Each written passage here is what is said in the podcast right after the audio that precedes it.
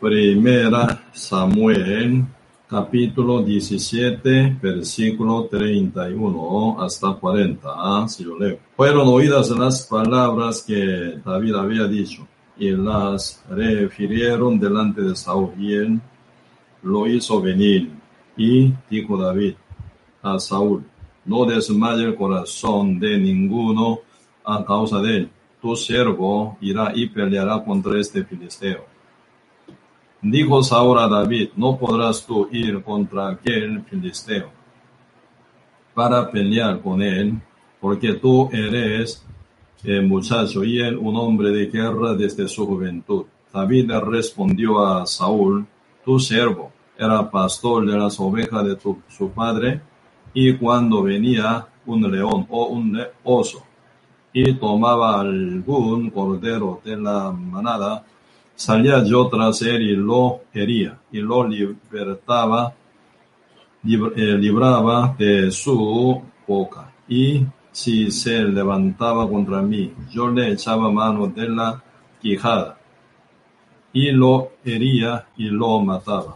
El león, el oso, tu siervo lo mataba, y este filisteo incircunciso será como uno de ellos, porque ha provocado al ejército del Dios viviente. Y añadió David, Jehová que me ha librado de las garras de león y de las garras del oso. Él también me librará de la mano de este filisteo. Y dijo Saúl a David, ve y Jehová esté contigo. Y Saúl vistió a David con sus ropas y puso sobre su cabeza un casco de bronce y le armó de coraza. Y ciñó David su espada sobre sus vestidos y probó andar porque nunca había hecho la prueba. Y dijo David a Saúl, no, eh, yo no puedo andar con esto porque nunca lo practiqué. Y David echó de sí aquellas cosas y tomó su callado en su mano, y escogió cinco piedras lisas del arroyo, y las puso en el saco pastorín, en el zurrón que te traía, y tomó su onda en su mano, y se fue hacia el filisteo. Sí, hasta aquí leímos. Sí, realmente en la Biblia, ¿verdad? Muchas veces aparece eh, un hombre llamado David. En el Antiguo Testamento, llanamente. En el Nuevo Testamento también, ¿verdad? Está mencionándose constantemente, porque este hombre llamado David era un hombre de fe. En época de David se levantó el pueblo de Israel, ¿verdad? Como imperio, ¿verdad? Imperio hebreo. Así que tenía gran potencia y autoridad, ¿verdad? Dominando muchos reino y países, naciones y están alrededor del pueblo de Israel, ¿verdad? Así que David es eh, gran sombra de hombre de fe, ¿verdad? Y también, y en el Antiguo Testamento nunca se nombra nombre de Jesús. Por eso, ¿verdad? Cada personaje que aparece en el Antiguo Testamento muchas veces y, se, ¿cómo se llama? se quedan como sombra de Jesucristo también, ¿verdad? Eso mirando actitud y la forma de vida de David, ¿verdad? Realmente ahí se viene gran ejemplo para nosotros en vivir por la fe, ¿verdad? Dice la Biblia, Romanos capítulo 1, eh, verso 17, en el Evangelio se revela por la fe y para que, como está escrito, más el justo por la fe vivirá. Dice, uno que es salvo por fe, ¿verdad? Teniendo la vida eterna, ya uno vive practica, ¿verdad? Cada su vida por la fe también. Por eso, David puede ser gran ejemplo para nuestra vida cotidiana mientras estamos aquí en la tierra con nuestro cuerpo, ¿verdad? Y también no era, ¿verdad? Como una persona eh, especial. Él también tiene, ¿verdad? Su debilidad y su carnalidad y también, ¿verdad? Su cuerpo pecaminoso, igual que a nosotros. Pero David vivía muy diferente que a cualquier persona, ¿verdad? O llevando una vida, ¿verdad? bien aceptable y bien, ¿verdad? Ejemplar ante la presencia de nuestro Dios, ¿verdad? Y por eso en este caso, y realmente nosotros podemos aprender mucho con la vida de David, ¿verdad? Eh, primera Samuel capítulo 17, ¿eh? esa manifestación de David ante Saúl, ¿verdad? ¿Por qué está pasando esa historia donde leímos recientemente? Y Goliat apareció, ¿verdad? Capítulo 17 eh, de esa primera Samuel, ¿verdad? Ahí aparece Goliat. Y antes de aparición, de Goliat se ve primero y unción de, ¿verdad?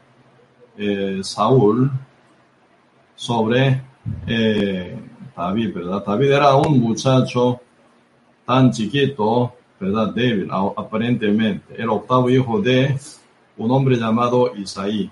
Entonces, absolutamente, él estaba fuera de, ¿verdad? Fuera de esa gracia de ser elegido como rey de Israel.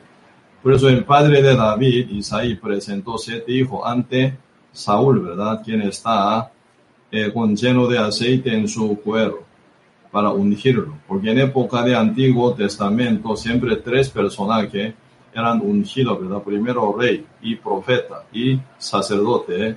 siempre ungido, después, ¿verdad? Ellos trabajan, ¿verdad? Como con su oficio. Así que estaba por ser, eh, por elegir, ¿verdad? Un rey nuevo, porque Saúl por su desobediencia y por su altivez.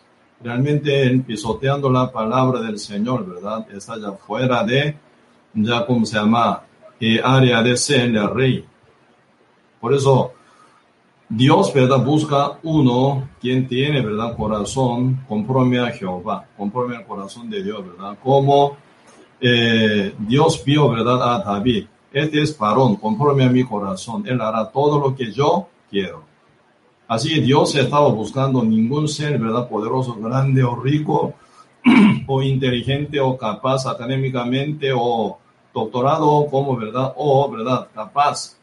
Dios no ocupa, porque Dios todopoderoso, absolutamente, Dios es el que puede hacer todo, de nada hacer todo. Eres el creador todopoderoso, eres el que mantiene el universo completo con su poderosa palabra, ¿verdad? Como dice Hebreo capítulo 1. ¿Verdad? Verso 4. Con su palabra, con su poder, ¿verdad? Sostiene el, el universo, dice, ¿verdad? Entonces, el Dios que y realmente sostiene este mundo entero y el universo, realmente no ocupa nada poder humano, jamás, ¿verdad? Todo lo, toda la cosa que existe en el mundo proviene de Dios. Entonces Dios es el principio de poder, Él es el final de todo poder. Entonces, no buscaría ninguno que tenga, ¿verdad?, gran capacidad y poder y inteligencia y sabiduría, ¿verdad? Solo Dios puede dar todo a uno. Pero lo más importante, Dios está buscando el corazón, ¿verdad? Uno que tiene corazón conforme al corazón de Dios para poder dar todo, ¿verdad? Porque y poder de Dios se transmite de Dios a otro, ¿verdad? Por medio de la fe. Si está, ¿verdad? Bien ligado uno con fe, ¿verdad? Bien ligado con fe con Dios. Entonces, entonces pueden traer todo poder y autoridad, ¿verdad? Y sabiduría. Entonces ya hasta toda riqueza también que pertenece a Dios se va a tocar a uno, ¿verdad? Por medio de la fe se mueve todo. Por eso uno que tiene corazón, ¿verdad? Humilde, uno que tiene corazón, conforme al corazón de Jehová, entonces Jehová puede trabajar con tal persona. Por eso Dios estaba buscando sobre todo el pueblo de Israel, ¿verdad? Para poner como rey de Israel ungiéndolo en el lugar de Saúl, ¿verdad? Final Jehová vio entre los hijos de Isaí, último hijo llamado David, octavo hijo. Entonces, según el pensamiento de, ¿verdad? Isaí, ¿verdad? Siete hermanos, siete hijos de él, ¿verdad? Siete hermanos de David, sí son posibles porque ellos son guapos y grandes y también inteligentes y, y también muy, ¿verdad? Ágil, de verdad movilizarse. Entonces él presenta ante Saúl siete hijos mayor, ¿verdad? Entonces cuando vio primero, ¿verdad? Primero Saúl a Eliab, el primogénito de Isaí. Ah, este es, ¿verdad? Este es el que es escogido de Dios, según el pensamiento de Saúl, porque era muy parecido a Saúl, alto, grande y se ve bien guapo e inteligente. Pero Jehová Dios dice, no, él no es, no, eh, no vea su estatura, ¿verdad? Eh, no veo yo la apariencia, dice, no, no veo apariencia, sino el corazón. Entonces él ya parecido a Saúl, ¿verdad? Saúl es un rey que fue elegido por el pueblo de Israel, ¿verdad? Ellos realmente en el lugar de Samuel quería, ¿verdad? Y por el cual más bien Dios estaba reinando el pueblo de Israel, pero ellos querían levantar un rey como otros reinos y naciones. No le cayó bien este deseo del pueblo, pero Dios acepta al final el deseo de ellos y manda a Saúl que, ¿verdad? Elija uno que es mejor entre todo ellos y Saúl fue elegido, humilde, ¿verdad? Muy humilde en el principio. Estaba bien eh, acondicionado, ¿verdad? Para poder trabajar para gobernar el pueblo de Israel. Pero, ¿verdad? Mientras está pasando un poco tiempo, su corazón bien enaltecido, oyendo la voz de Dios y la rechaza. Oyendo la palabra de Dios la niega. Según su gusto, según su parecer, según su bien, él actúa y trabaja, ¿verdad?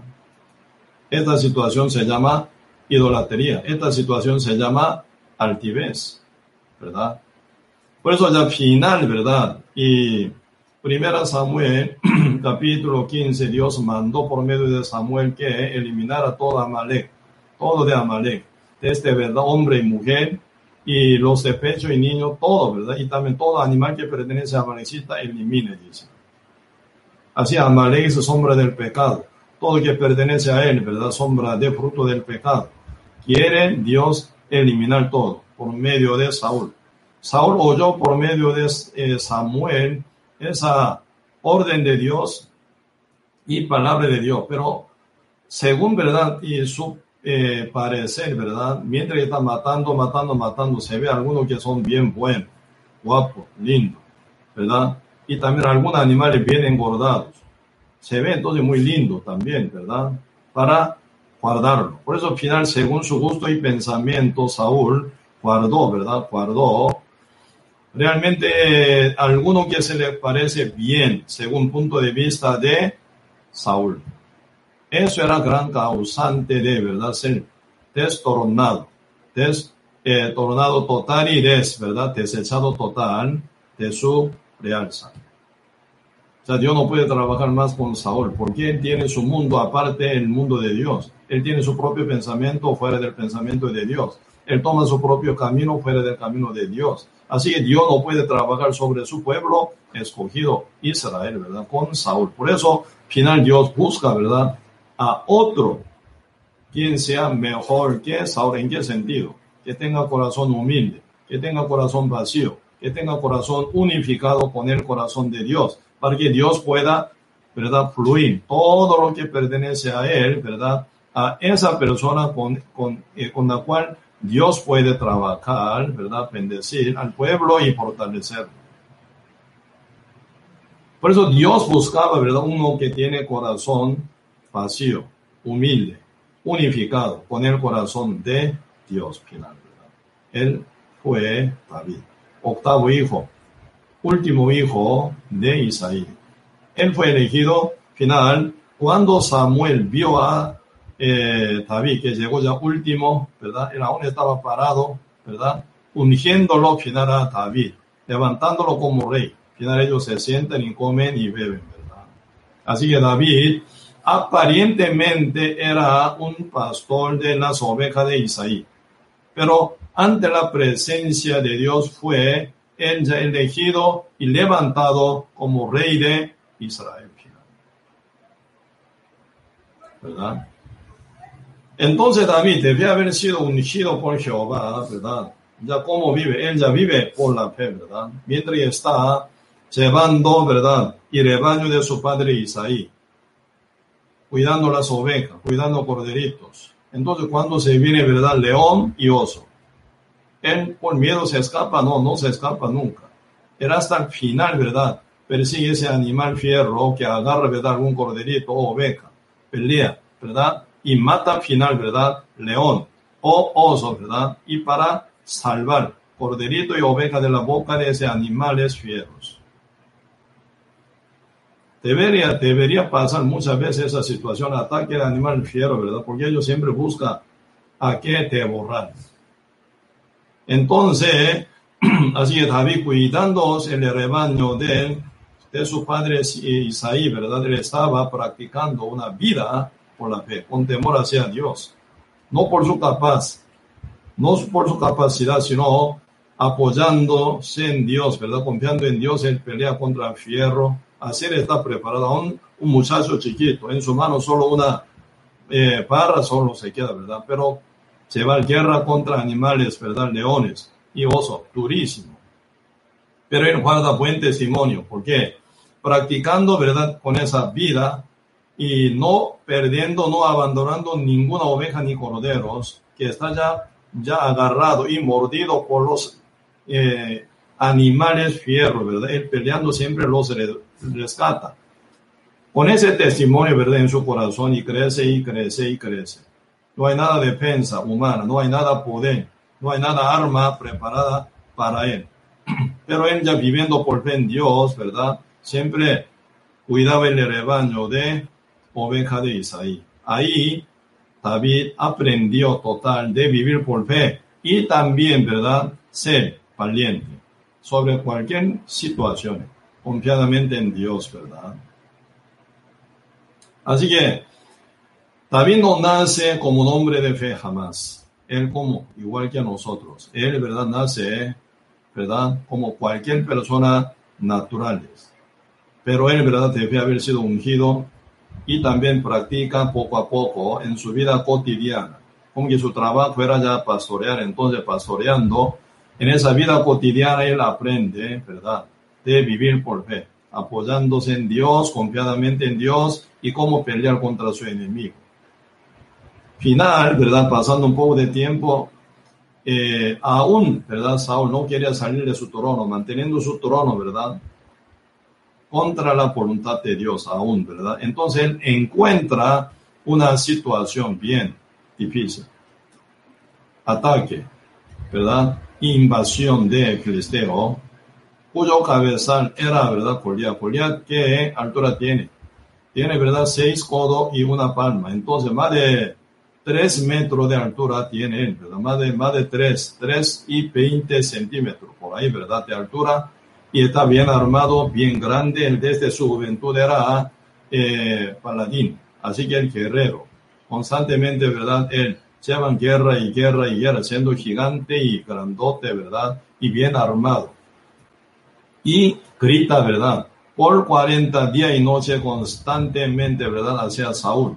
Que venga uno que es el representante de todos vosotros, pelea conmigo. Si él, ¿verdad? Pelea conmigo y yo lo gano, entonces todos vosotros seréis nuestro siervo, nuestro esclavo.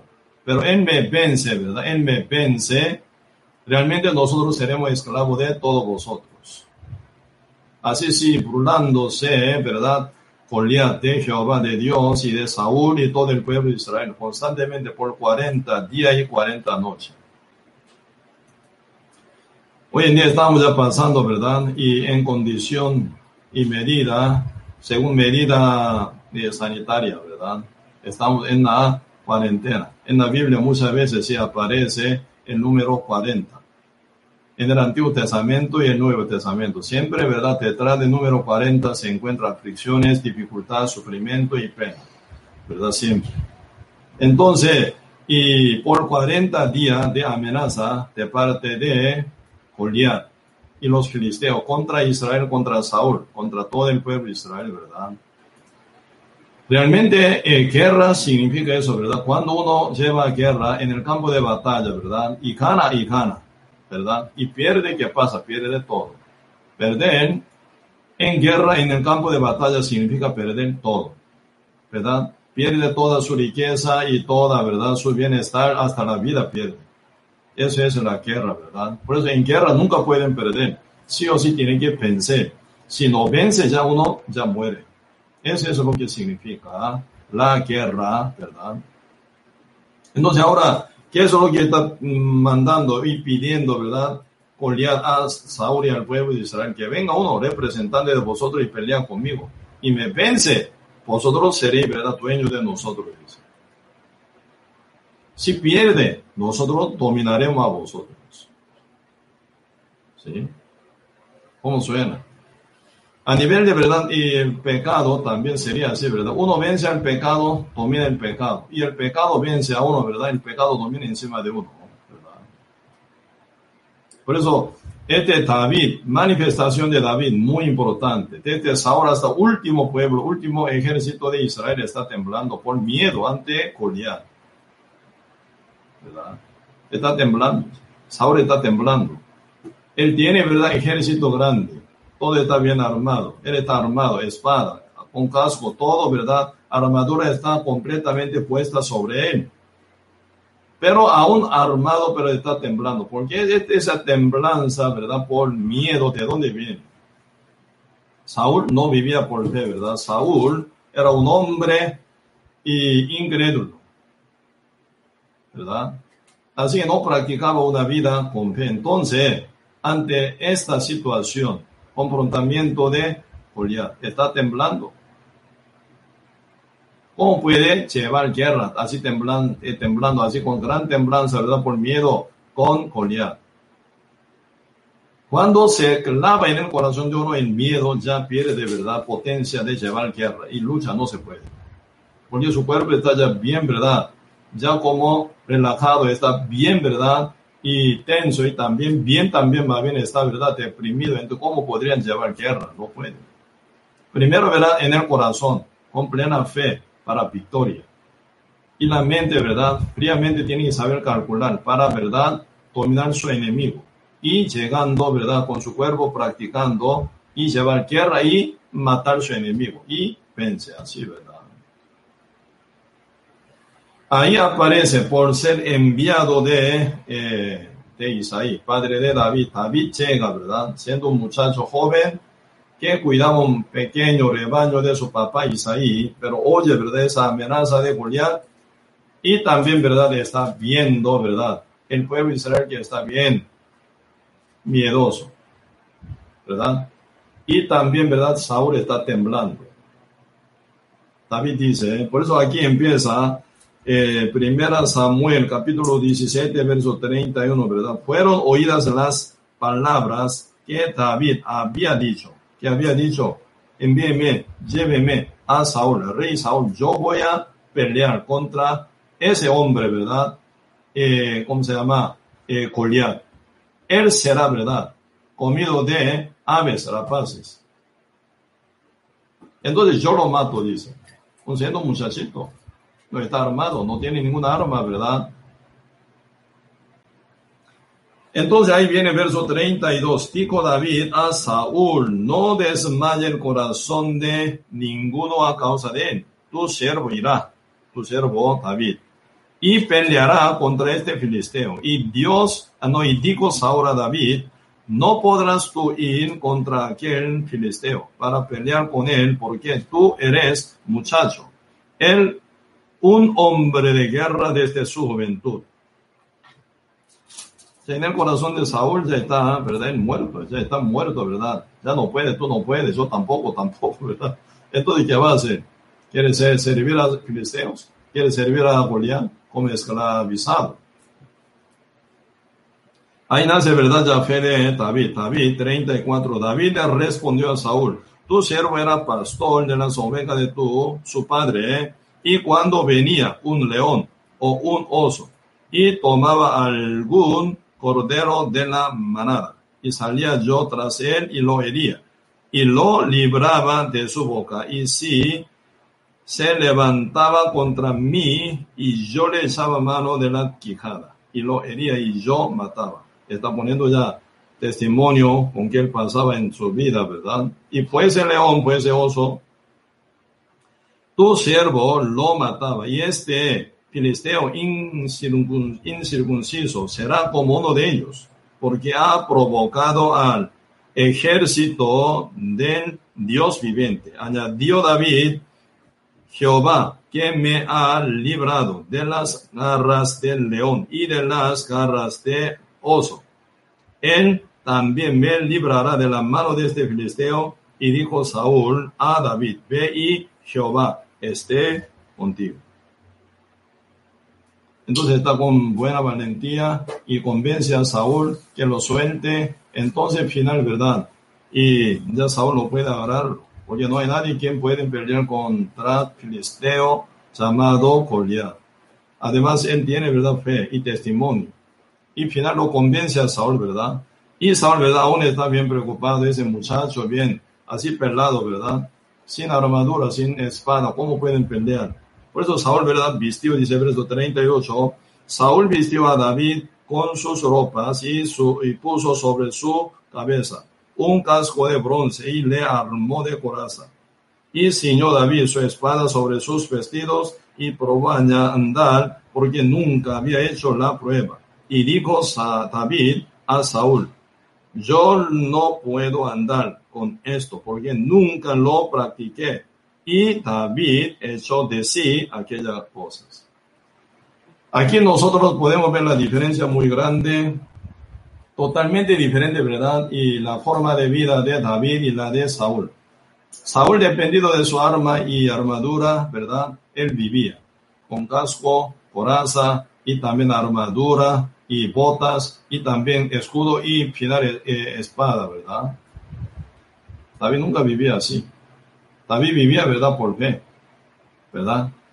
Sin casco, sin coraza, sin armadura, sin espada. Siempre peleaba contra sus enemigos, que son peor animal, ¿verdad? Oso y leones. Pero nunca él perdía. Pero Saúl está bien preparado, armado, ¿verdad? Todo equipado. Con todo ejército también viene, está preparado, ¿verdad? Armado. Pero no puede pelear contra ni Filisteo, ¿verdad? Ni Goliat. Así que la forma de vida de Saúl y la de David absolutamente diferente. Saúl por su manera vivía, por su idea vivía, por su conveniencia vivía, por su parecer vivía, sin temor hacia Dios. Así que no calcula a Jehová en su vida. David diferente, David, ¿verdad? En cualquier situación, en cualquier momento, en cualquier, ¿verdad? Guerra, antes de confrontar, ¿verdad? Con Nadie, siempre está preparado, ¿verdad? Consultar a Jehová y preguntar a Jehová. Ustedes pueden ver Samuel capítulo 2, ahí se nota, ¿verdad? David, antes de guerra, siempre consulta a Jehová. Antes de guerra, siempre, ¿verdad? Preguntando a Jehová. Cuando Jehová le contesta, ¿verdad? Él mueve. Así es, según la palabra de Dios, según la orientación de Dios. Él no inventa nada, él no hace lo que él quiere, sino lo que Dios quiere hasta, ¿verdad?, invasión de su hijo Absalón, ¿verdad? Absalón invadiendo a Jerusalén y quitando trono de su padre David. David, descalzo, llorando, ¿verdad?, escapaba de la presencia de Absalón y el ejército estaba junto con Absalón en esa época, ¿verdad? Porque David no sabe pelear, sí sabe pelear. Si peleara contra su hijo, termina matando su hijo final, ¿verdad? Y todo ejército. ¿Quién está junto con David? ¿Quién es? Pueblo de David, como que lo ama, los ama, no mata, ¿verdad? Mejor en escaparse para no llevar guerra. Y alejado, ¿verdad? Descanso bien, ¿verdad? Llegando lejos de ya Absalom, escondido. Él pregunta a Jehová, Jehová, usted me dirá que hasta aquí, entonces estoy acá. Si tú dices que ya no más rey, entonces ya no más rey. Esa es posición y corazón de David. Él solo está bien preparado, dispuesto a hacer lo que Dios manda. Por eso el hombre varón, conforme al corazón de Dios, ¿verdad? Conforme al corazón de Jehová. Él decide, él practica. Eso se llama hombre de fe y obediente total. Señor, si usted dijera que hasta aquí estoy listo, ya ni pienso de ser el rey. Aún él siendo emperador, ¿verdad? Pudo decir esto. Descalzo, escapando de su hijo de ejército, rebelde contra él, ¿verdad? Por unirse con su hijo Absalom. Absalom nunca fue nombrado como rey, pero se viene con su altivez, por su rebeldía, ¿verdad? Para, ¿verdad? Conquistar el trono de su papá. Una rebeldía terrible. Va bien, David se escapa y se esconde de su hijo para no matarlo. Y después, ¿verdad? Y ya se viene, ¿verdad? Formación de nuevo ejército. Y, ¿verdad? Ahí se encuentran tres generales, Joab, y Abisai, ¿verdad? Y también como Hakai. Entonces, ellos tres, ¿verdad? Están ya unidos. Ya llegan a David. David pide, ¿verdad? Antes de pelear pide, por favor, dice, por favor. No lo mate a mi hijo Absalón. Por favor. David sabe que sí o sí se, en esa guerra, ¿verdad? Su ejército sí o sí vence el ejército de Absalón. Pero en el corazón de David, ¿verdad? No tiene para nada rencor hacia su hijo. Para nada, ¿verdad? Quería matar a su hijo. Aunque el rebelde altivo está muy mal formado, ¿verdad? Pero aún tiene corazón, ¿verdad? De perdonar y generoso está. No quería matar. Perdónalo, dice. Pero al final, ¿cómo termina esta historia? Que era siempre, ¿verdad? Vence ejército de David. Y generales de David son, ¿verdad? Ellos son apoyados por Dios. ¿Cómo no va a vencer? Sí o sí vence. ¿Cuál es el problema? Ahí está Joab. ¿Verdad? Joab, el jefe de ejército, pero él mantiene también su propia idea altivez. Él, ¿verdad? No acordándose de la palabra de David y final, ¿verdad? Con un, eh, como el lanzamiento, ¿verdad? Con una lanza y mata a Absalón. Por eso Absalón final termina, ¿verdad? Muerto eso era gran congoja y sufrimiento y lamento de David, en final, ¿verdad?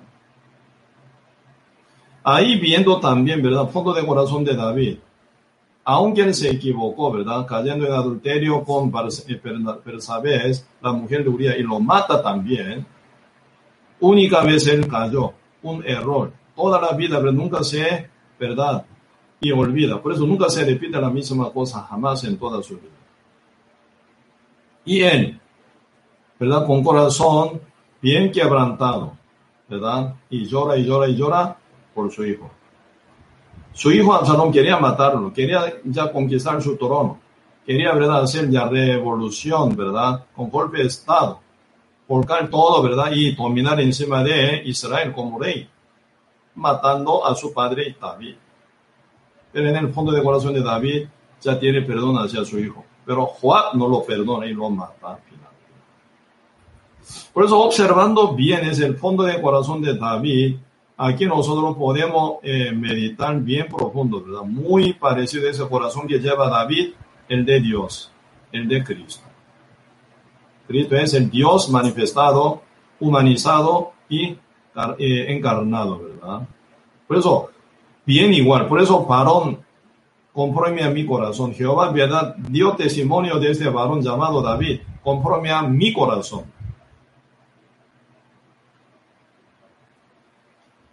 Y final, ¿verdad? David, sombra de Jesucristo también, ¿verdad? Sombra de hombre, varón de fe.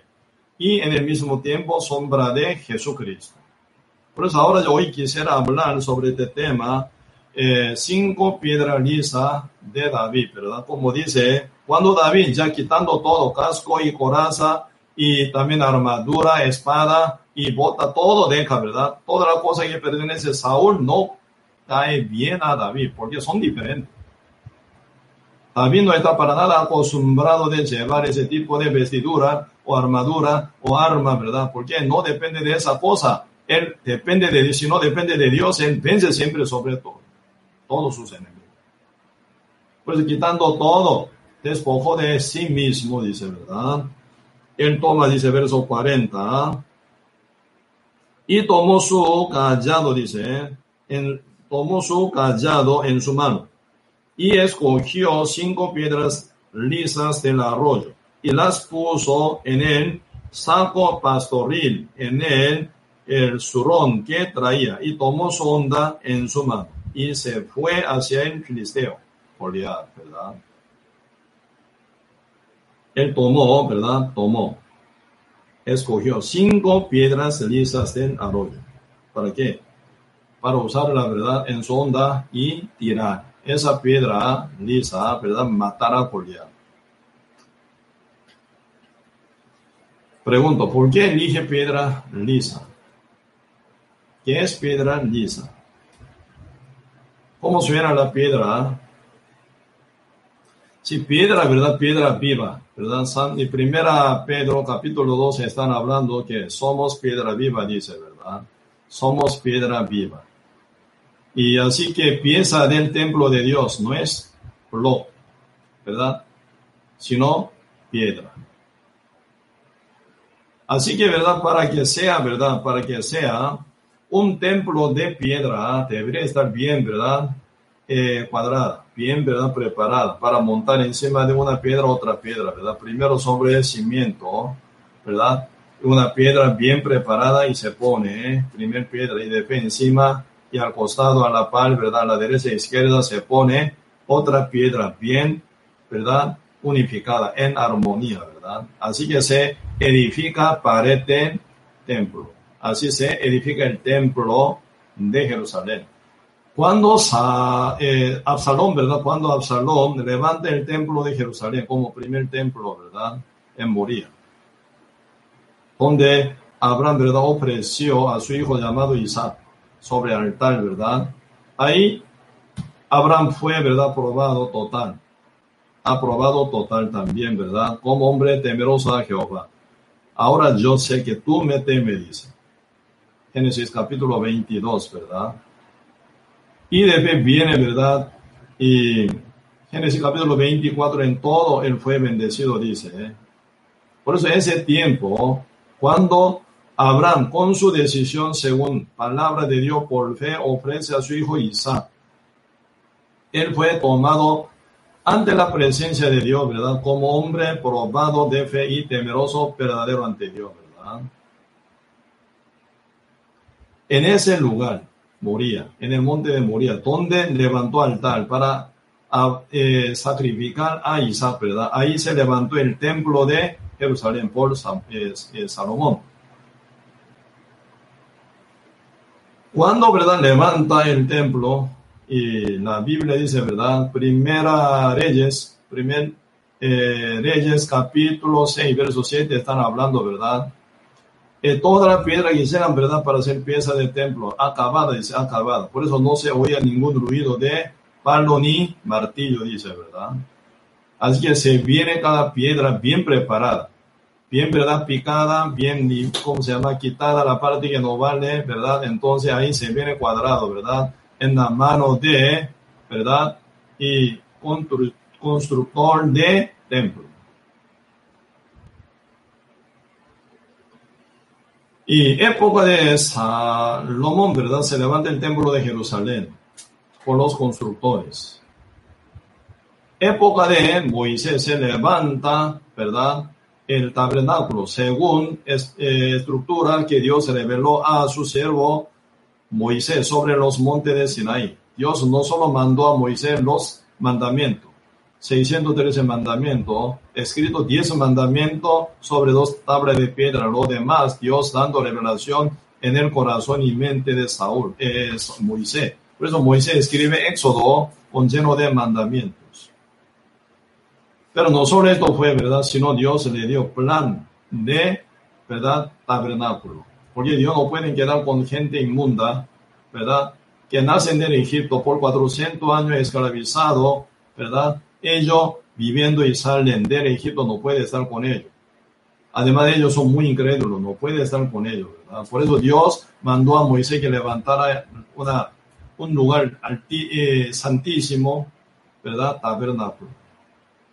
Ese tabernáculo no se hace según idea de nadie, sino según estructura y plan que Dios reveló a su siervo Moisés. Final, Oliab, y Bezalel, ¿verdad? Por dos personas que manejan muy bien cada cosa, Dios dio la sabiduría a ellos. Ellos levantan tabernáculo, lugar santo, ¿verdad? Donde Dios puede quedarse. Tanto, ¿verdad? Tanto tabernáculo como templo. Ahí nosotros podemos ver una igualdad. Para Dios eh, quedarse, ocupa el lugar santo. Y también para qué, ¿verdad? Dios y también trabaje, o más bien sacerdote representante de Dios, ¿verdad? Para que trabaje cada útil, cada cosa, ¿verdad? No se pone como naturalmente, sino eh, desde retomado en la mano de verdad constructores, ¿verdad? Y se reforma. Por ejemplo, cualquier útiles, cualquier útil que se usa en el tabernáculo, por dos maneras, ¿verdad? Por dos maneras se prepara. Primera manera es, ¿verdad? Eh, con martillo. Así que martillando, ¿verdad? Desde martillo grandote masón, ¿verdad? Hasta martillita tan fino, mínimo, ¿verdad? Para hacer trabajo bien, ¿verdad? Detallado. Así que, pues y Olía, ¿verdad? Tomando martillo y martillando, ¿verdad? Está reformando cada cosa para que sea útiles del, del tabernáculo, ¿verdad?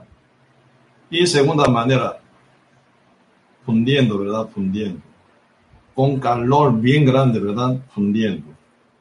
Y haciendo molde, ¿verdad? Y ahí ponen, ¿verdad? Que está ya reformando cada cosa. Por eso, Éxodo capítulo 25, debe haber llegado Moisés del monte Sinai, según la estructura, manda, ¿verdad? A Oliar, pues, Ellos empiezan a trabajar, Éxodo capítulo 25 hasta 40, ¿verdad?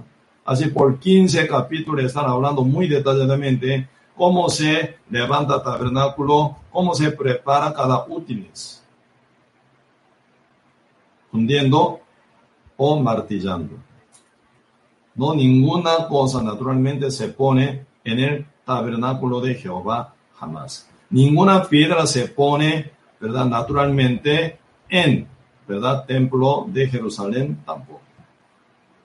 Así que, piedra, ¿verdad? Piedra eh, suena como hoy en día cristiano renacido. No somos de. Porque eh, cuando se levanta torre de Pavel, ¿verdad? Génesis capítulo 11, por unión de eh, moradores del mundo entero, manejando mismo idioma. Entonces ellos, contra la voluntad de Dios, ¿cuál es la voluntad de Dios? Multiplicaos, ¿verdad? Y extendaos, dicen, todo el mundo. Así que pueblo de Israel tiene que llegar, ¿verdad? Buscando tierra eh, libre, ¿verdad? Formarse así, expandida toda parte del mundo, como tal hoy en día está, ¿verdad? Así debería ser. Pero como ellos manejan mismo idioma, mismo rey y también mismo, ¿verdad? Religión entre ellos, ¿verdad? Con gran idolatría, ¿verdad? Y ese tiempo, ¿verdad? Había Nimrod. ¿Quién es Nimrod? Cazador. Extraño, dice, ¿eh? Cazador de almas sería, ¿verdad? Así que formando una religión, idolatría, con idolatría, ¿verdad? Contra Jehová, contra Dios. Por eso, idea de levantar la torre gemel, la torre Babel, ¿verdad? Era cuya cúspide, cuya cúspide que alcance hasta el cielo. Por eso con su torre levantándolo, ¿verdad? Ellos querían llegar hasta invadir al reino celestial de Dios. Una ignorancia muy grande, ¿sí o no? ¿Cómo llegaría? Levantando torre, ¿verdad? Hasta el cielo. Pero ese corazón, esa intención está muy mal, ¿verdad? Y poniendo cabeza al Nimrod, ¿verdad? Entonces, y con idolatría, ¿verdad? Según sus dioses, ¿verdad? Ellos querían ya conquistar, ¿verdad? El reino de Dios. ¿Con quién se hace? Con bloque, no con piedra. Por eso, pieza de, ¿verdad? Pieza de torre, pabel, era bloque. En fábrica, ¿verdad? Están así, ¿verdad? Como moldeando así sacan cada bloque, ¿verdad? Entonces con cemento, ¿verdad? Pegando y se levanta. Ese tiempo se usaba brea, ¿verdad? Asfalto. Se une y se levanta y se levanta todo. Para llegar hasta, ¿verdad? El reino celestial de Dios. Para conquistar. Esa idea, ¿de dónde viene? El diablo, ¿no? Diablo es el que había sido arcángel, ¿verdad? Hijo de mañana. Como dice Isaías capítulo 14, ¿eh? desde verso 11 hasta 14 ahí está hablando, ¿verdad? Hijo de la mañana, tú que decides en tu corazón, levantaré mi trono, ¿verdad? Alcanzaré hasta Dios, dice, Dios altísimo. Y, ¿verdad? Pondré mi trono sobre todas las estrellas. Él quería conquistar el mundo de todos los ángeles como primer lugar, ¿verdad? Quitando trono de Jehová altísimo. Va a él fue desechado, derivado, ¿verdad?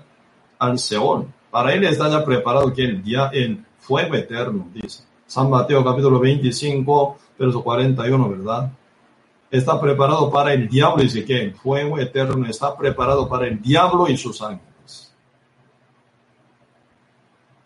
Esa idea tan rebelde está pegada en la cabeza de Nimrod. Y todo el pueblo, todos los moradores de la tierra junto con el sujeto a él, lleva, ¿verdad? Torre de Babel, así preparando bloque, en el lugar de piedra, preparando bloque, uniendo, ¿verdad? Quería levantar su torre. Babel, torre de Babel, Babilonia, Babilonia. Hoy en día, ¿verdad? El mundo entero, en Apocalipsis se dice Gran Babilonia. Este mundo entero está así levantando, ¿verdad? Gran torre para llegar hasta Dios. Cristiano no es pieza de Babel.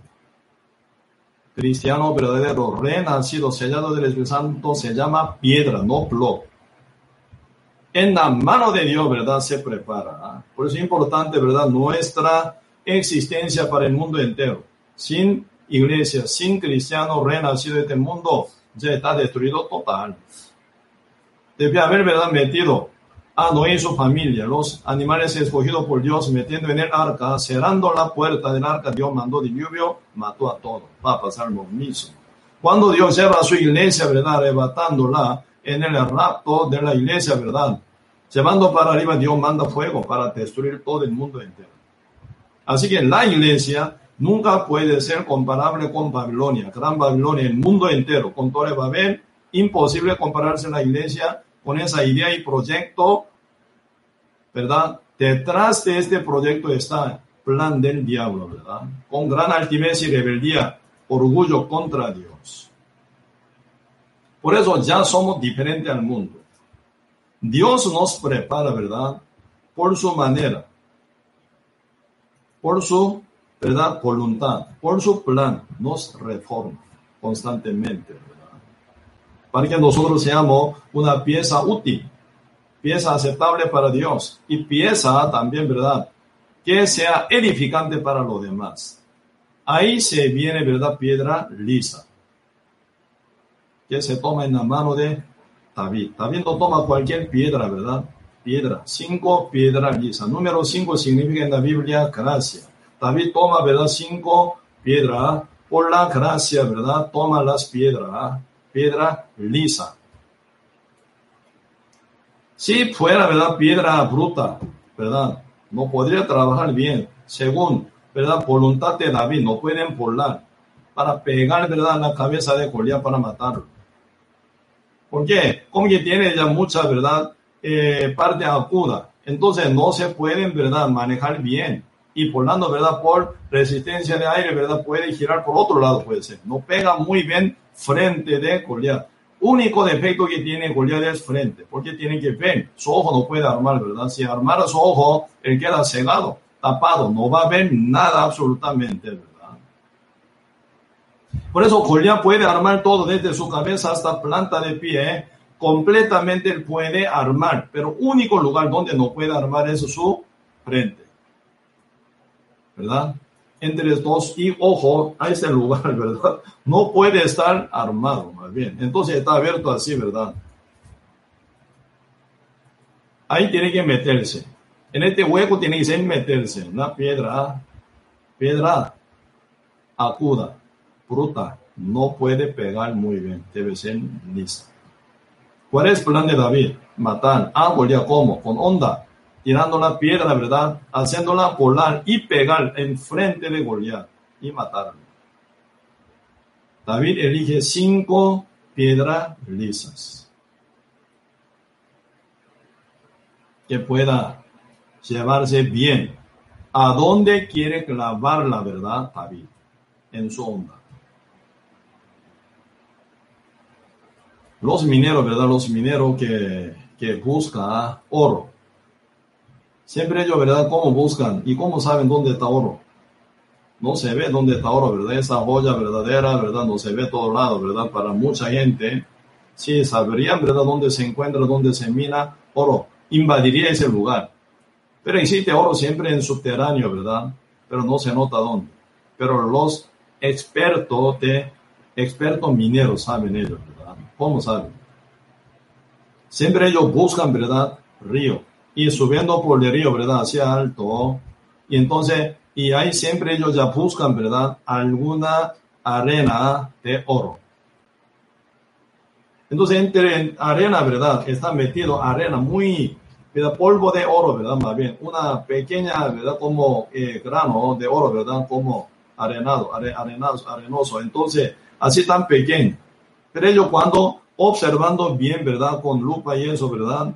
Viendo y esa, ¿verdad? Y arena, cuando se ve, ¿verdad? Redonda, cuando se ve redonda, ellos se, se da cuenta, ah, esa mina de oro está muy largo. Pero siempre ellos buscando, ¿verdad? Por ese río, subiendo más y más, cuando llega a algún punto, ¿verdad? Esa arena de oro se ve bien bruta y cruda. Así bien, ¿verdad? Eh, acuda, ¿verdad? Entonces ellos se dan cuenta, ah, por acá está mina de oro cerquita, muy cerca. ¿Qué es lo que entienden ellos? Mientras que, ¿verdad? Eh, esas arenas, ¿verdad? Arenas de oro, corriendo según el río, ¿verdad? Se rima.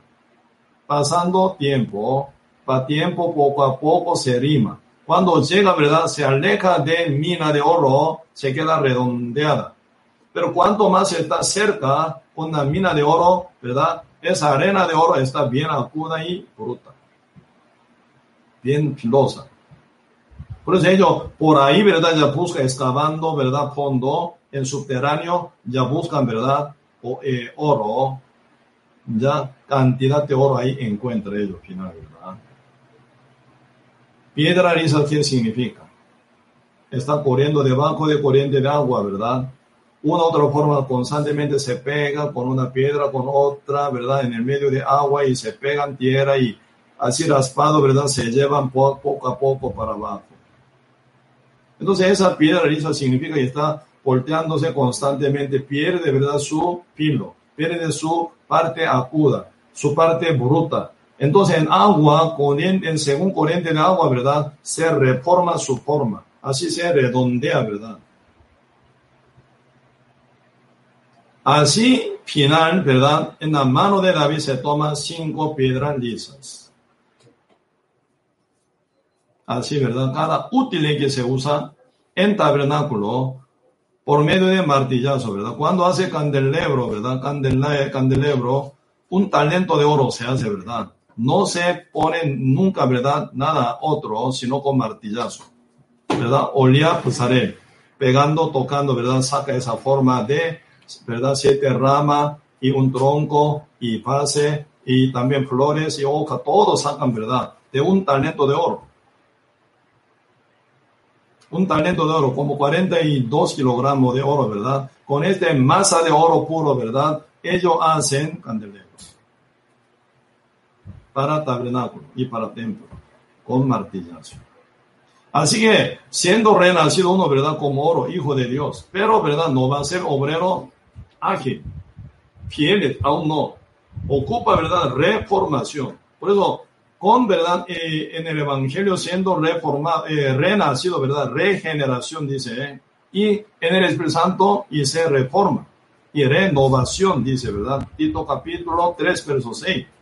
Así que sin obras por la fe de Jesucristo, quien nos ofreció su justicia a nosotros, por la gracia somos salvos. Pero mientras llevamos nuestra vida con buena renovación, se ven muchos martillazos de Dios. Cuando se ve más duro todavía, ¿verdad? Dios funde también, ¿verdad? Con su amor, con su gracia, con su misericordia. Pero siempre se viene la mano de Dios para reformar, reformar, reformarnos, ¿verdad? Para que podamos ser útiles de del templo o tabernáculo. Así que nuestro Dios, ¿verdad? Cuando vino hace dos mil años como humanizado, nuestro Señor Jesucristo también, por lo que parece, por lo que padeció, Él, ¿verdad? Aprendió a obedecer, dice. Porque en nuestra vida muchas veces vienen aflicciones, dificultades, problemas, sufrimiento y persecuciones. Y también Dios, ¿por qué nos hace participar también en esa pandemia? Esa pandemia no termina, ¿verdad?, solo escaparnos de esa pandemia, sino después viene dificultad económica también, ¿sí o no? Uno queda despedido del trabajo, se se baja el salario, se ven mucha dificultad. Y también, ¿verdad? Viendo su familia, sus hijos o sus hijos o sus padres, ¿verdad? Están ya pasando dificultad. Entonces, ¿verdad? Eso también puede ser gran causante de aflicciones en el corazón de uno. ¿Por qué Dios permite eso? Así nosotros podemos preguntar, ¿por qué Dios, verdad, permitió a David que pasara muchas aflicciones? Final pasando esas aflicciones y dificultad y sufrimiento y pena y dolor, final David, ¿verdad? Aprende de obedecer. Mucha gente, ¿verdad? Piensa, ah, si yo quiero obedecer, pero no quiere entrar en la aflicción, no quiere entrar en padecimiento, no quiere entrar, ¿verdad? Ninguna persecución. Pregunto, ¿con qué manera puede aprender a obedecer? La obediencia, ¿verdad? Se aprende en aflicciones. ¿Verdad? Con amenaza, con dificultad, con problema, con escasez. Muchas veces, ¿verdad? Por eso Pablo, ¿verdad? También teniendo cuerpo como usted, como yo. Y también todos apóstoles, ¿verdad? Teniendo cuerpo como usted, como yo. Ellos son casados, tienen su mujer, sus hijos, su hogar. Pablo por lo menos ah, vivía, ¿verdad? Como solterón toda la vida, ¿verdad? Así fue elegido por Dios. Pero todos los demás apóstoles eran casados. Tenían su esposa. Pedro tenía su mujer. Por eso, eh, Corintios están hablando, ¿verdad? Y sepa, sepa es Pedro, ¿verdad?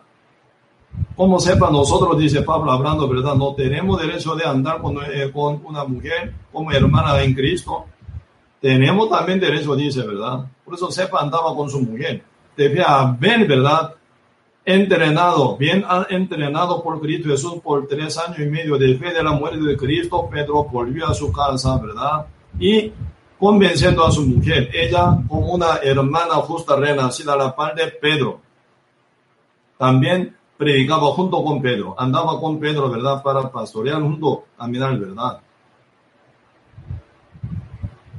Ellos así, teniendo su propia familia, teniendo su propio, ¿verdad? Cuerpo también, ¿verdad? Que buscan facilidad y comunidad y abundancia de todo porque ellos se meten a fricciones, en dificultad, problemas, encarcelado, con frío y con calor, con eh, peligro de desierto, peligro del mar, peligro de gentiles, peligro de judíos, peligro de monte, peligro de eh, llanura, peligro de falsos hermanos, peligro de miles de situaciones, porque nunca abandonan de evangelizar y levantar la iglesia y caminar conforme a la voluntad de Dios. Ellos ya aprendieron, ¿verdad? Obedecer en lo que ellos padecieron. Cómo ellos aprenden, ¿verdad? Cómo ellos aprenden en el medio de toda esa situación tan dificultosa y negativa, pero ellos nunca niegan su conciencia por la cual Dios habla con su palabra constantemente. Entonces ellos mantienen obediencia. Así ellos vio la vida de Cristo, así Cristo vivió así y murió así. Entonces ellos repiten porque ellos son piedra viva. Jesucristo es primer piedra, primer pieza, ¿verdad? Cristo es la base de la iglesia como gran roca. Sobre ella está edificada la iglesia. Cada justo renacido como pieza de la casa de Dios, pero fundada sobre esta roca, roca verdadera, Jesucristo. Pero, ¿verdad? Cada piedra que sea pieza de templo se retoma en la mano de constructores. ¿Quién? El Espíritu Santo de Dios. Por eso Él nos lleva en cualquier situaciones, en cualquier lugares, en cualquier dificultad, aflicción y persecuciones, en cualquier escasez, para reformar nuestro corazón y nuestra mente y nuestra meta, todo se renueva, ¿verdad?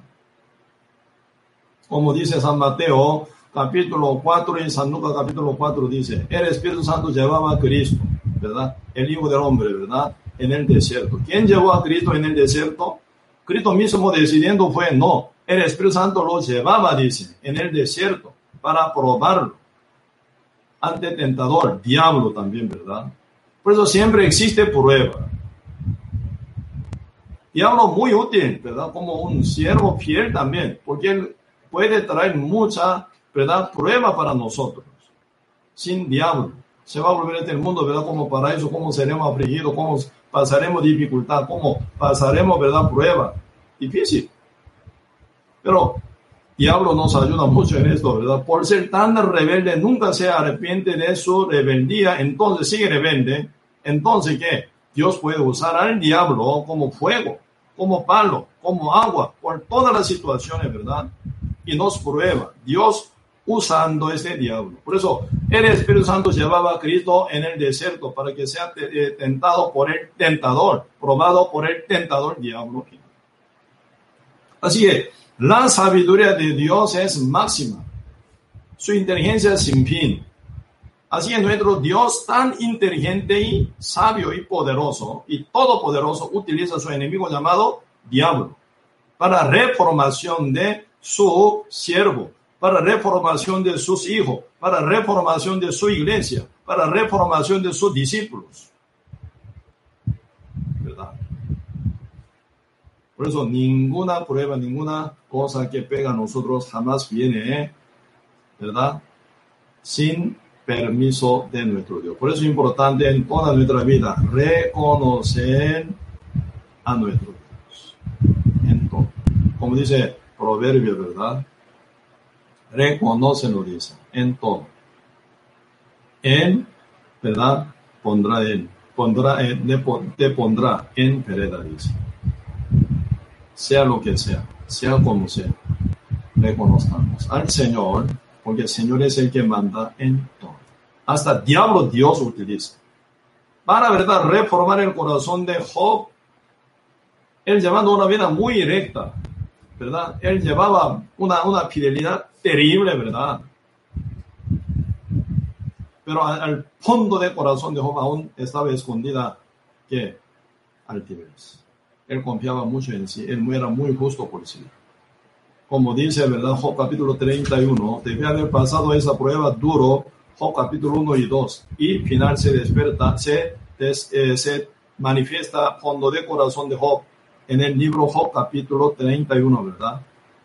Yo soy más justo que Dios, dice. Justo es, Dios es injusto. ¿Por qué me trata así? Dice, ¿verdad? ¿Por qué me trata así? Yo era fiel para Él. ¿Por qué me trata así? Así Dios es injusto. ¿Por qué me trata mal? Yo hice todo bien. Corazón de, posición de corazón de Job, Él hizo todo bien. Así es su corazón con autosuficiencia, autoconfianza en sí. Como Dios no va a rimar esa parte que está mal formada. Para hacerlo a Job como piedra lisa. Para que se retome en la mano de Jehová, que sea grandemente utilizado para gran voluntad de Dios. Así que, ¿verdad? Final, ¿verdad? Debe haber pasado esa prueba, esa quebrantura, ¿verdad? Quebrantada quebrantándose, ¿verdad? Corazón de Job, reformado, con gran exhortación de Elihu, que es joven entre todos quien estaba hablando con Job. Muchos, tres amigos de Job equivocadamente lo maltrataron. Pero Elihu, si él contó exacto, hablando de Dios, pero humillando su corazón, quitando esa autosuficiencia y su propia justicia, humillando el corazón. Final, Job, sentado en su ceniza, dice, Solo a Dios que oía con mi oír. Ahora yo te veo, dice. Con más claridad Job vio la, ¿verdad? Manifestación de Dios. Solo oía a Dios, a mí dio a Jehová, pero ahora yo te veo, dice. Debe haber gran exhortación de por el libro, ¿verdad? Se viene ya ahora una revelación mucho más clara. Ante la presencia de Dios gigante, grandísimo, Job. Como nada. Como nada. Yo estaba hablando lo que no entendía, dice. Job capítulo 42 dice eso. Se humilló su corazón. Entonces Dios bendice a Job después, tratado así, haciendo piedra lisa y todo, todo se viene todo. Usted cuente, ¿verdad? Riqueza de Job, capítulo 1. Riqueza de Job, en capítulo 42. Todo se duplica. Pero sus hijos no, siete hijos, tres hijas, como Porque sus hijos no desaparecieron como material, Pero siempre duplicado hasta sus hijos, sus frutos de vientre también. Así en nuestro Dios con su gran amor y con su gran plan. ¿Verdad? Nos llamó, somos parte de Dios, parte del templo, parte de la iglesia de Cristo. ¿Cómo no nos pasará, verdad, la mano de Dios para limarnos la parte que está mal formada, aguda y mapilosa, una parte que está, verdad, mal? Entonces Dios lima para redondear, para ponernos en sus eh, onda y girándolo, girándola en su onda y tira final contra Goliat. Enviado esa piedra lisa, enviada hacia una dirección, según onda de David, volando al frente de Goliat, clava y lo mata. Interesante, ¿verdad? La tierra de Israel, realmente interesante, muy interesante y maravillosa. Hasta hoy, ¿verdad? Si los arqueólogos están encontrando cabeza, cráneo de Goliat, en cuya frente está clavada una piedra redonda. Un día llevando seminario bíblico, ¿verdad? Cuando se mejore con pandemia, voy a mostrar ante ustedes de todo esto, ¿verdad? Era real, historia real. Así que hoy en día Dios también, ¿verdad? Nos toma para hacernos como piedra lisa. Cristiano fieles, cristiano verdad de la fe, cristiano verdad, ya no vive más para sí, sino para Cristo, cristiano como nueva criatura, cristiano ya, verdad, que tiene verdad al cielo como su destino final, no teóricamente y prácticamente.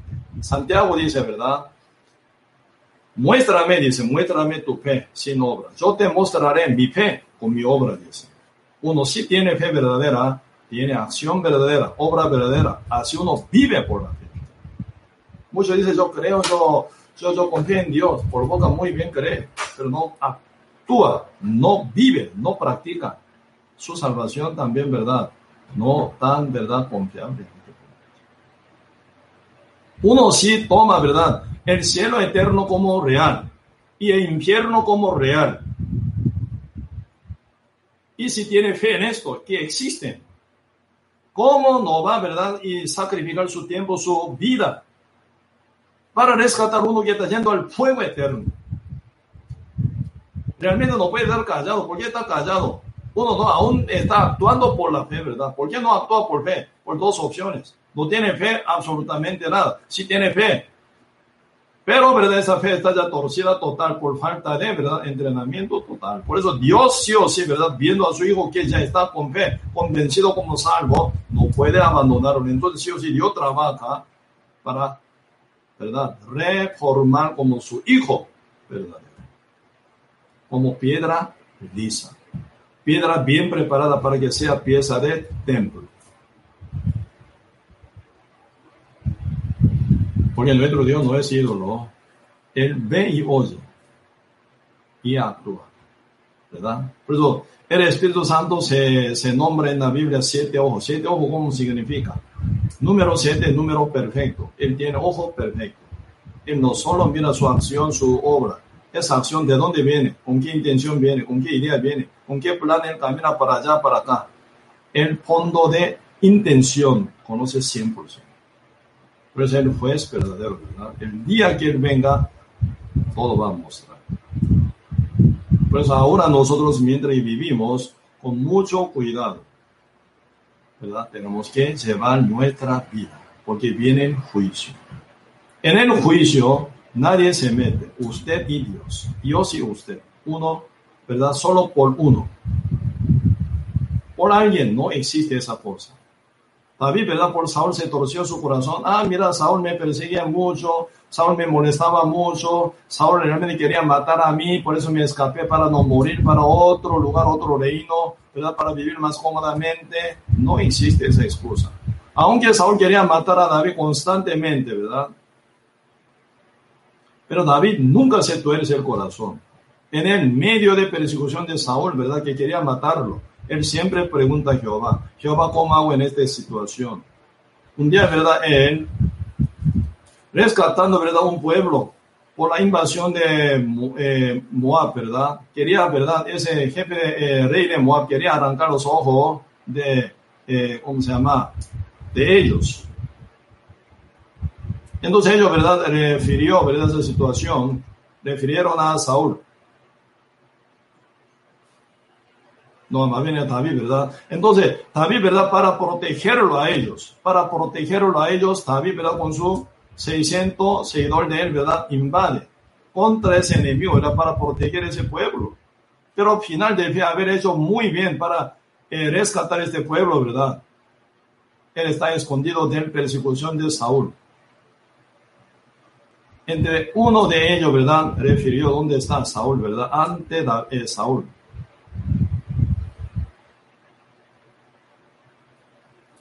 Saúl con su ejército invade esa ciudad para matar a David.